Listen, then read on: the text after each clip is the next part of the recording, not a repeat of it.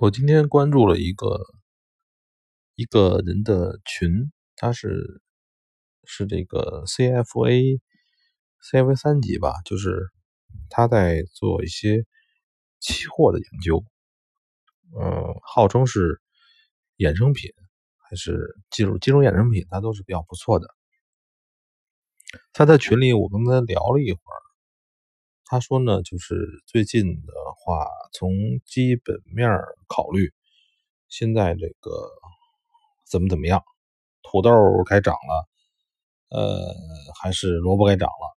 其实他说的是这个小麦，因为在他是炒美国盘的，美国盘的期货里边有小麦，呃，还有现在国内的这些农产品，呃，怎么怎么样，是因为。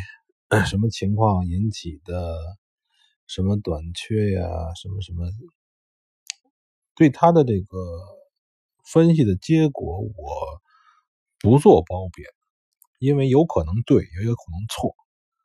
但是我认为呢，就是，嗯，从基本面考虑的时候，会有很多的问题。基本面可以作为一个大的框架。嗯，而且还有一段是这样，就是，嗯，在基本面如果你比如说感觉欧美，呃，咱们说外汇啊，就是欧美的话，欧洲变强大，美国变衰落，呃，欧元、美元上升，这种情况下有发生的情况下，但是对你的我们所做的这种杠杆交易。就是我们所做这种杠杆交易到底怎么样？我希望大伙儿不看为妙，因为你做的是杠杆交易，你做的完全跟他们做的那种没杠杆的交易是不一样的。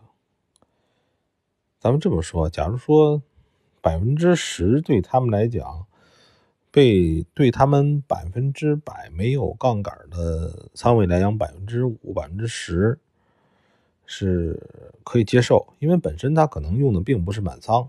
你比如说，他用了百分之三十的仓位，百分之三十的仓位，他在损失百分之十，对吧？百分之三十的百分之十，也就是只有百分之三，对吧？他只有百分之三的损失。嗯，它是可以再做别的周旋的，但是对我们这种高杠杆的行业，这种方向，嗯，基本面其实有很多的问题，一个是滞后性，可能会有滞后性，就是当一个事情发生，就比如说像甘蔗呀、玉米啊。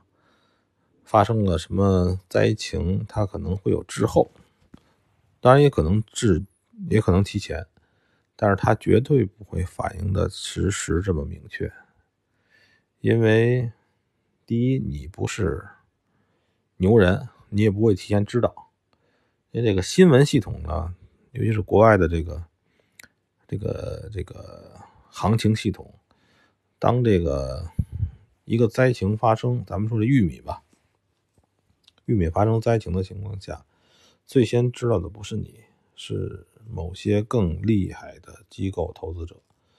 首先呢，就是你从前边你不知道，你从这个后边影响呢，对你也没有关，你也影你也束手无策。所以我感觉呢，就是，呃，从基本面的情况下，嗯，不要那么自信。我不能说完全否定，你不要那么自信，觉得基本面要怎么样怎么样。咱就这么说，现在明显的看着欧美在往下跌，也就是说美元在上升，欧元在贬值。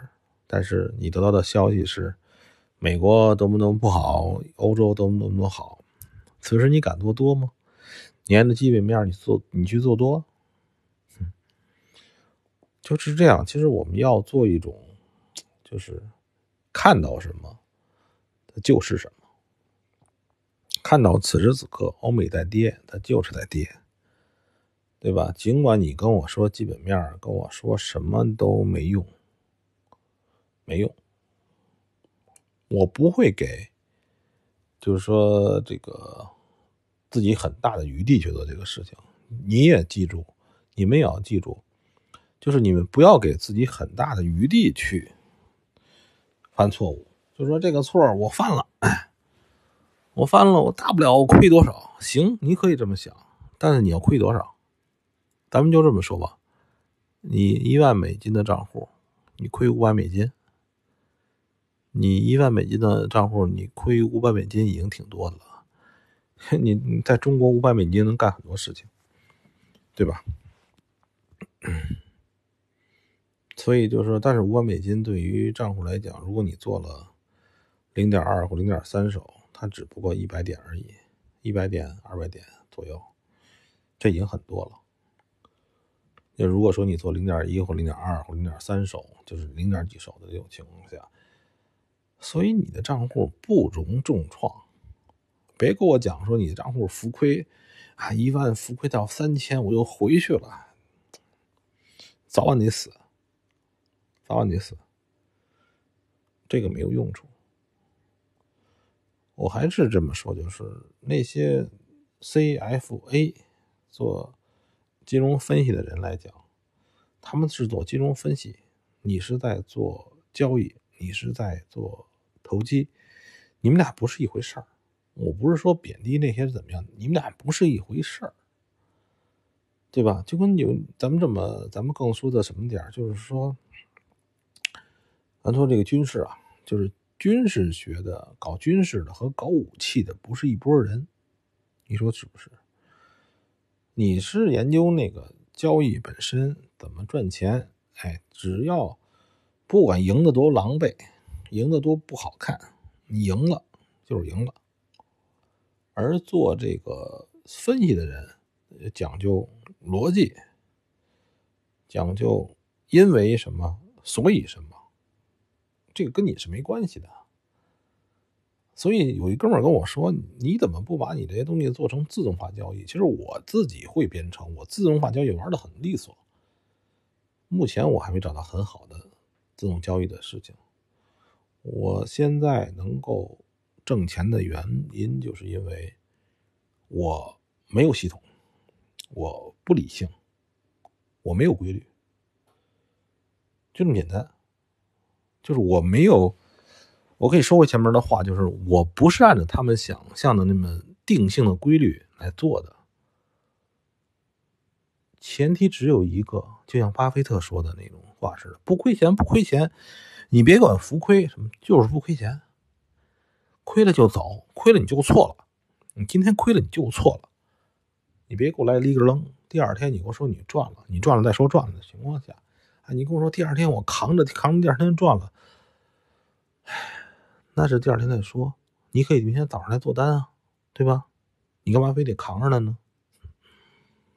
这个就这么现实。你此时此刻你生活在这个时间维度里边，你别告诉我未来会怎么样，未来怎么样跟你没关系，未来是未来的，现在是现在的。